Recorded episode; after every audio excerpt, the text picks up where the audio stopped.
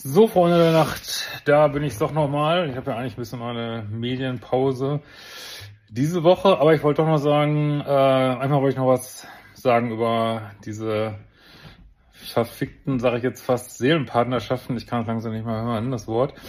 Und dann äh, geht der Selbstbehauptungskurs, geht äh, heute, also so morgen richtig, aber heute los. Wenn ihr noch einsteigen wollt, dann wird es erstmal nicht mehr geben dann. Ähm, ist quasi letzte Chance so in den nächsten paar Tagen. äh, ganz viele Leute drin, wird bestimmt cool.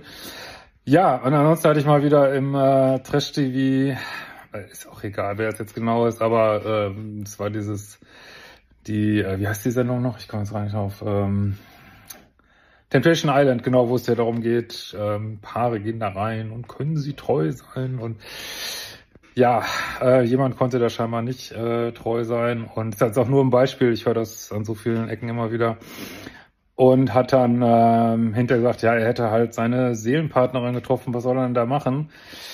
Und Leute, ganz ehrlich, ich, das ist einfach kompletter Bullshit. Also was Menschen sagen, wenn sie, also ich verstehe ja dieses Gefühl, ne, irgendwie, aber mal ganz ehrlich, so sind wir halt programmiert, wenn man sich so, äh, ist ja auch alles gut, wenn man sich Hals über Kopf von jemand verliebt und dass äh, die Opiate reinraschen, äh, reinrauschen und das äh, Dopamin reinrauscht und äh, die ganzen anderen Stoffe, die so mit nachhergehen, ja, dann äh, fühlt sich alles gut an und es fühlt sich an wie, ja, man ist, stehen unter unseren eigenen Drogen und dann sagen wir so ein Kram wie, ist mein Seelenpartner, aber es ist einfach äh, Quatsch, weil man muss wirklich mal überlegen, also wenn das wirklich so wäre, wenn es wirklich Seelenpartner wäre, dann könnte es ja auch jemand sein, der irgendwie im Altersheim sitzt oder so, dann könnte es ja auch äh, jemand sein, der ja einen ganz anderen Status hat oder, oder äh, ganz andere Sachen macht. Oder es könnte ja jemand sein, der